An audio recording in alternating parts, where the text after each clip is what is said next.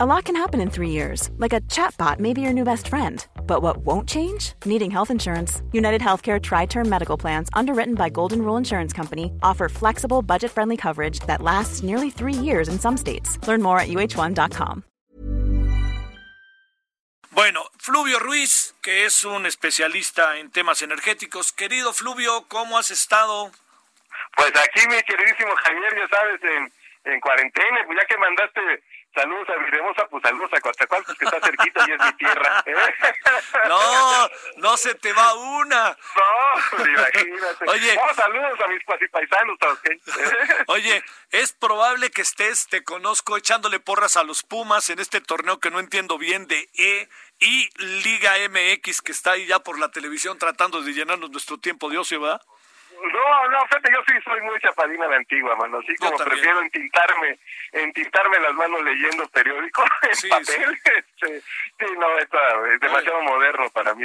Oye, hay, hay un, hay un, el otro día descubrí un, este, un sitio que se llama Memoria Futbolera.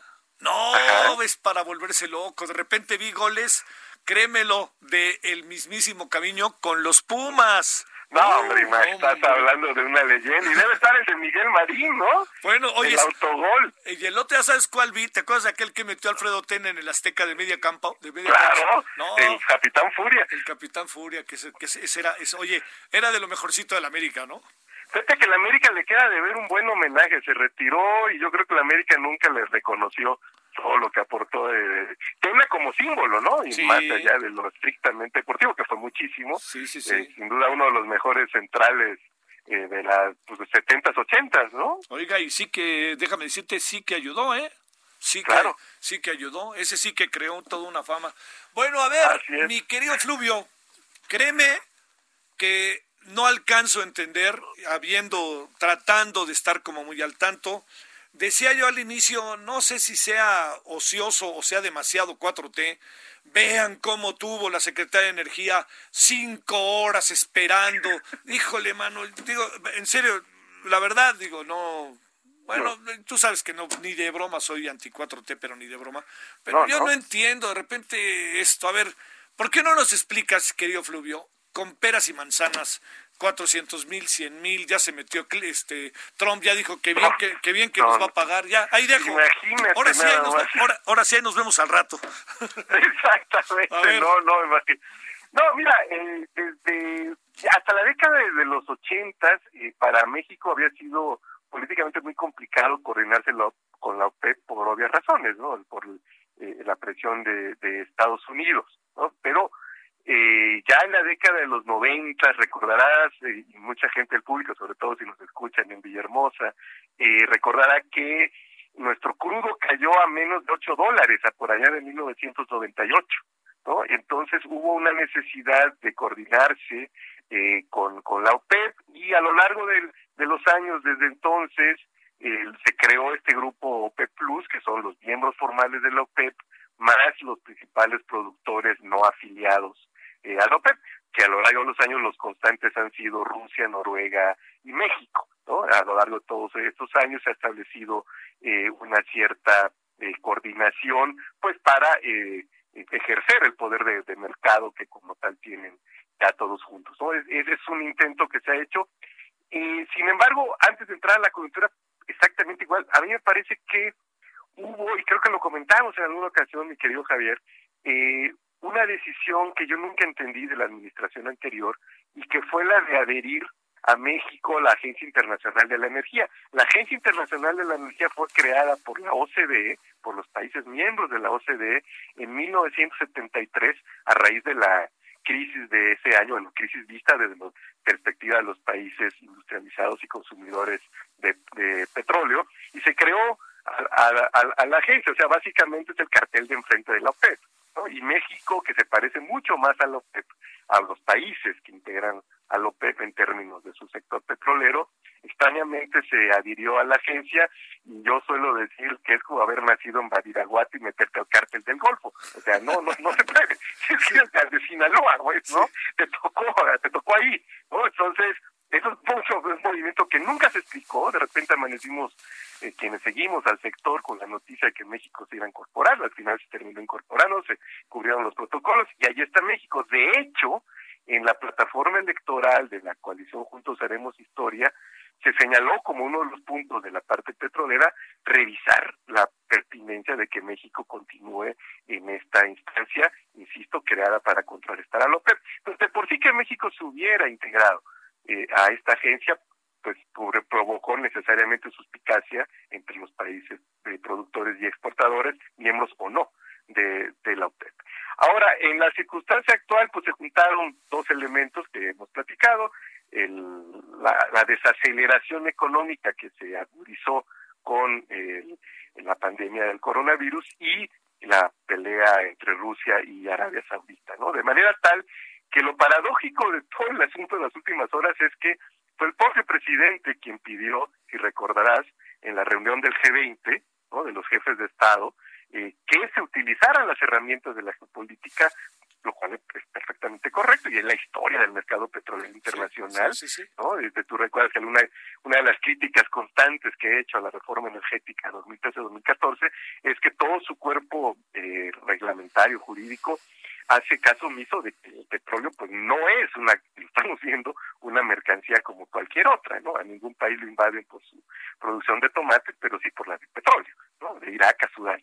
Bueno, entonces, eh, correctamente el presidente pide eh, este uso de las herramientas geopolíticas y llegamos al momento en que resulta que México es quien no quiere cooperar, ¿no? En, eh, a partir de una posición que me parece demasiado eh, sustentada, atada a una visión terriblemente extractivista de la industria petrolera, ¿no? Porque más allá quizás 400 mil sería excesivo para México porque es mucho más el peso que tiene nuestro país en el mercado, el peso relativo que tiene nuestro país en el, mercado petrolero.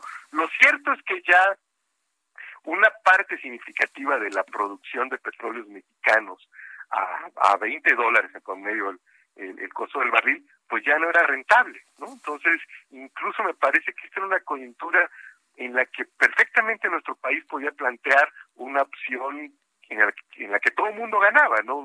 Se sumarse al acuerdo, no con 400 mil, ahí sí, eh, insisto, me parecerá quizá demasiado, pero sí, por ejemplo, con la mitad, ¿no? Eh, eh, o 150 barriles, que por un lado mostraban y, entonces fortalecían el acuerdo global internacional. Por otro lado, eso traería, de todas maneras que no lo va a traer, hay que esperar en los próximos días, eh, un brinco eh, en, los precios de los crudos. No vamos a regresar por un buen rato a los precios que veíamos en enero, pues porque la economía, que es un factor finalmente real que pesa, se va a recuperar hasta el año que entra, me parece, ¿no? Este, va a recobrar su, su, su dinámica, pero sí te colocaba en un, en un eh, digamos, en un escalón, sino de 20, sí de 30, 35 dólares para la mezcla eh, mexicana, con lo cual ganaban las finanzas del Estado, las finanzas públicas, porque hoy por hoy, a pesar de las coberturas, pues las coberturas no implican eh, toda la producción, sino sumadas, incluso las de Pemex y las de Hacienda, son solo una parte de la producción y con un eh, precio inferior acotado, o sea, no, no cubren todo el diferencial de precios. Entonces tú tenías mayores precios que beneficiaban a Hacienda y finalmente podías sacar incluso a la relación de Pemex y Hacienda en esta relación, de esta relación en la que hoy se encuentran, donde a los precios bajos lo que le conviene a Hacienda pues no le conviene a Pemex. Claro. Porque Pemex ya, y lo vimos con los resultados antes de impuestos que se cayeron 95%, siguieron siendo positivos, Pemex siguió siendo rentable antes, después, antes de impuestos, perdón, en 2019, pero perdió 95% de su rentabilidad. Oye, oye, ahí déjame atajarte eh, un poco, este, a ver, eh, al final, no creas que es un asunto como de simpleza, eh, mi querido Fluvio, pero al final uno se pregunta, ¿fue lo mejor para México? México se vio como el que este, rompió los grandes acuerdos. Nos quedamos de la mano de Trump que dice se los vamos a cobrar y uno dice a ver qué nos cobran al rato, a ver si no nos cobran el muro. A ver, ¿qué vemos? Esa es la parte que a mí se me hace muy, eh, eh, muy delicada, ¿no? porque eh, insisto, México fue quien en la reunión de G20 pidió que se hiciera este tipo de acuerdos y después un ánimo poco colaborativo y al final del día, cuando me parece en la rayita, eh, se logra llegar a esta propuesta de 100 mil barriles, que puede ser incluso eh, razonable, ¿no? pensando eh, en, lo que ya Pemex no le no le conviene producir como Pemex, ¿no? Este, pero sí queda esta zona de incertidumbre para mí muy riesgosa. Imagínate depender de benevolencia de Donald Trump. No, no, no, hombre. sí, claro.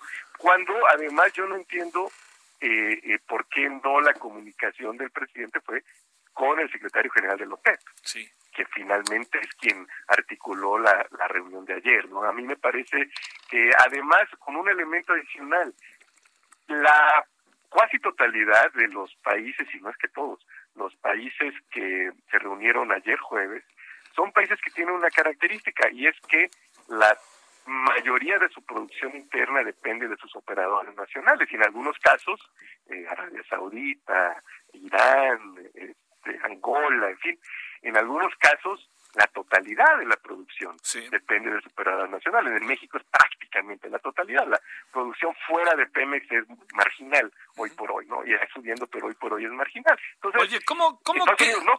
Oye, ¿cómo, ¿cómo quedaremos? Y no es así que me importe mucho lo que se piensa, pero uno, tú que conoces bien ese, todo ese mundo, te diría, ¿cómo quedamos? Porque Irán dice que no está de acuerdo con el acuerdo, este, los países árabes dijeron no es cierto que ya firmamos, nosotros nos enteramos antes de que se diera a conocer vía el presidente, luego apareció el señor Trump para decirnos ya hablé con el presidente y además este me van a pagar como yo este ya ellos entonces cómo porque oye sabes aranceles potenciales nos, nos dijeron lo que nos hicieron con el tema migratorio. Oye, ¿sabes de qué me acordé del préstamo que solicitó México en el 94? ¿Te acuerdas ¿Te acuerdas cómo se enojó? La, la, garantía fueron la producción petrolera. Oye, ¿y, te acuerdas cómo López Obrador se enojó dijo, ¿cómo es posible? Pues se, acabó pagando y no se usaron los 50 mil millones de dólares, se, acabaron ah. usando creo que 33 mil, 34 mil. Así ¿eh? es, así es, sí, sí, esa es la, o sea, a mí me parece que lo que hay por delante es pues lo va a tener que hacer el, vicepresidente, perdón, el secretario de Relaciones Exteriores, Marcelo Ebrard. Este. Oye, dicen, oye, ¿sabes qué? Déjame, déjame interrumpirte tantito, Fluvio. Dicen que cuando, que cuando se levantó la ciudad Rocío dicen, bueno, les queremos presentar ahora al nuevo negociador de México, Marcelo Ebrard. Yo, fíjate que yo, obviamente, eh, eh, no sé si ocurrió, pero perfectamente hubiera podido ocurrir, ¿no? Que que, la, una intervención para salvar la situación. Imagínate si México no regresa, si México de plano rompe, porque sí quedamos eh, en una situación que exacerba lo que te comentaba al inicio, eh, de estas ya suspicacias frente a un país que obviamente es mucho más cercano a, eh, en términos del sector a lo que es Venezuela o es Ecuador o es Irán, que este pues a Estados Unidos, Francia o Alemania, ¿no? Entonces, eh, era el único país exportador importante, miembro de la agencia, es Noruega, aparte de México, y Noruega ingresó a la agencia cuando era un país de vikingos pescadores, ¿no? En, los 70 Noruega ni de lejos.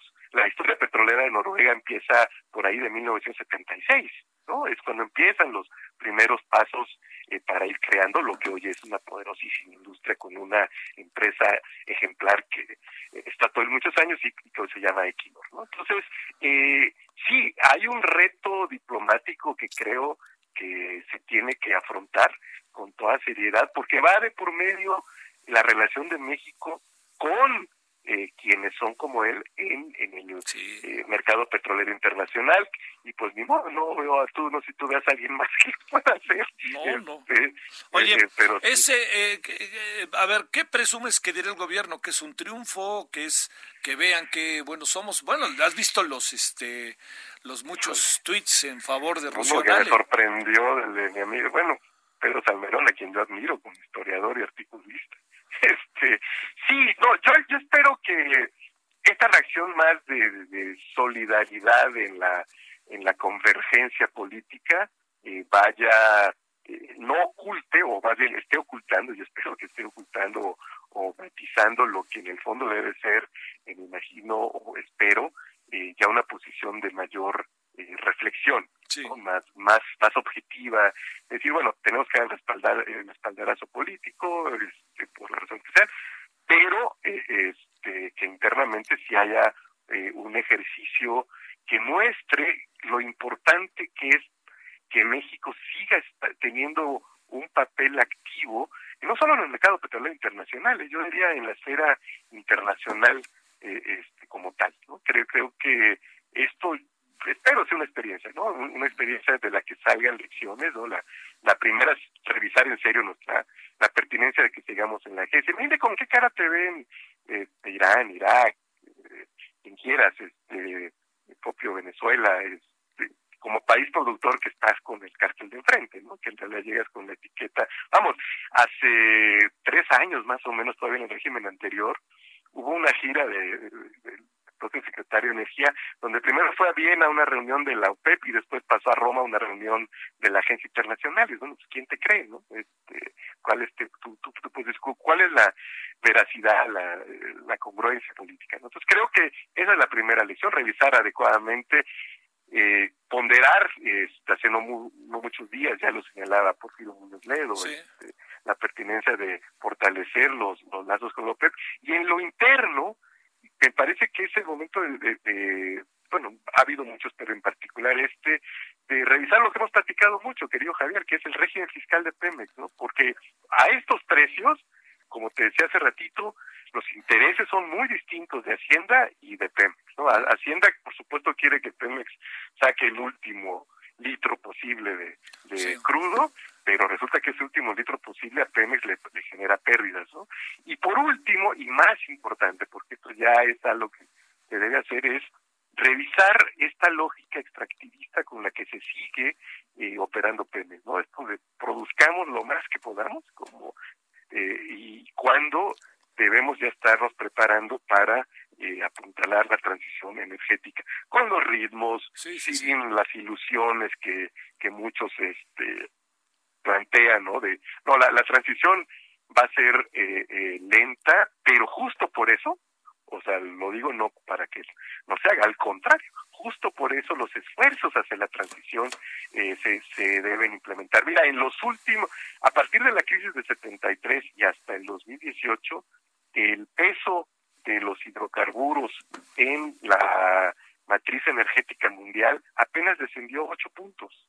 Ah, veamos el esfuerzo que se requiere hacer y se piensa que bajará hacia 2040 otros 10 puntos más o menos. Es decir, hay mucho que hacer por delante y es mucho, mucho, muy importante por lo mismo que lo que debemos a, hacer hoy. ¿no? Administrar Así es, mi Javier. ¿Decías a qué? ¿Administrar qué?